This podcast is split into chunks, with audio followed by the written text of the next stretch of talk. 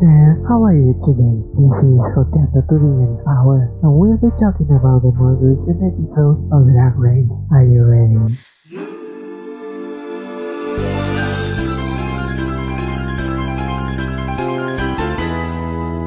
As you know, they all come back to the workroom after the elimination with very short time to mourn. Symone is feeling pressure and stress, mentally blocked, and she knows it might cost her the crown. Kandy is really happy, comparing herself to Aja and Talia, saying they never won anything on their season. Gottmik is also feeling happy after all the positive comments.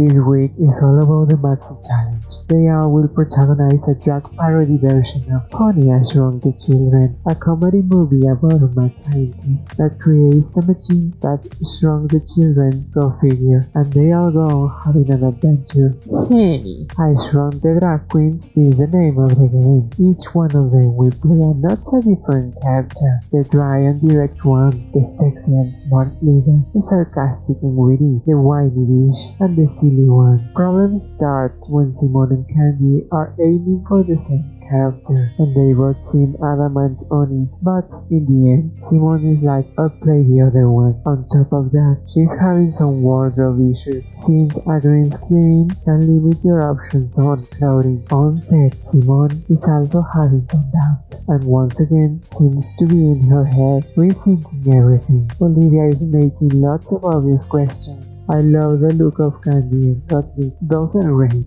Back to the workroom. We see the girls talking a little bit about certain stereotypes on TV and how they benefited or damaged them in any way, and how, if they would have seen anyone like them on TV, their coming out journey would have been a lot easier. It's important that we recognize that all of those characters on TV, movies, and media are not necessarily the, the best representation of us as a community, and that the fact that new spaces are being opened is a good thing, despite the discomfort of certain social sectors. If you don't feel represented in any way by what you are seeing, go ahead and make your own platform. Create all of that you've been wanting to see out there. Use everything that you've got at your disposal and show the world who you are. Nowadays, it's very easy with the internet to connect with somebody else on the other side of the world even. This might help to ease somebody else's journey. Okay, back to Drag Race. On the wrong runway, category is Hot Pocket. The look starts with Symone. I love this look. The balance it has with an angular top part against the ample sleeves on the pants is great. You can see her silhouette and everything. I love the zipper detail. It is a great addition to the outfit. Being a jeans pocket, the makeup and hair are really good complement to the look.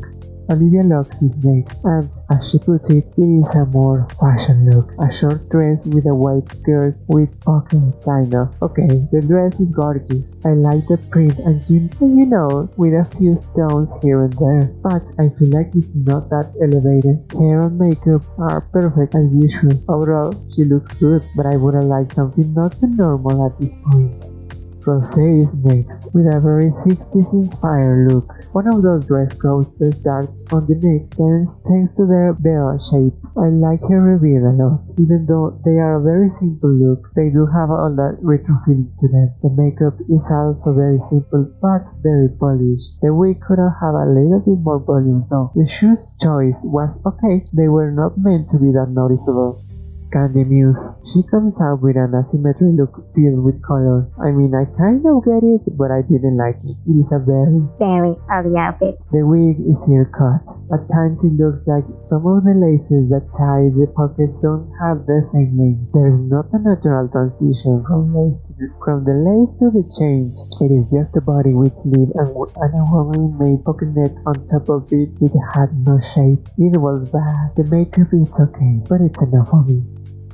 Closing the wrong way is to me. At a first glance, I was taken aback. I mean, she looked good, but, a regular coat is not that conceptual drag we've all come to expect from her until her reveal. The concept of these suspicious people that keeps watches and jewelry under their coat to sell it's perfect. I love that dress made of gold chains and watches. The makeup, of course, is beautiful. Overall, it's a very polished look. I like the continuity in the details all the way down to the shoes. The hair also has lots of shine, but without looking cheap. To me, she's the best of the night.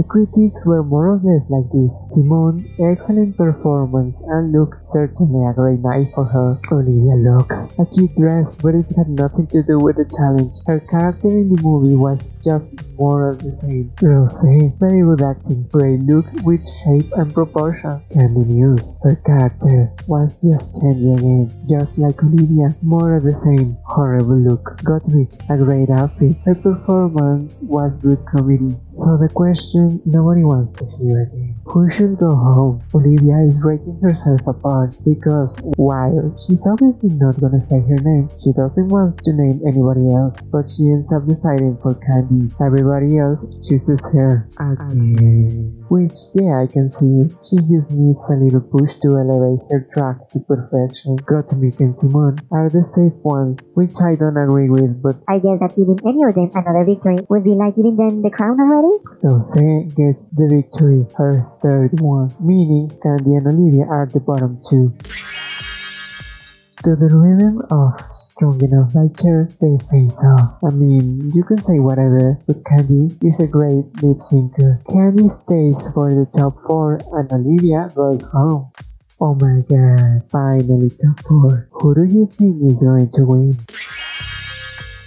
Alright, that is all I have for you today. Don't forget to give this one a like, maybe subscribe, comment, and share with someone else. It's all free of charge. Bye!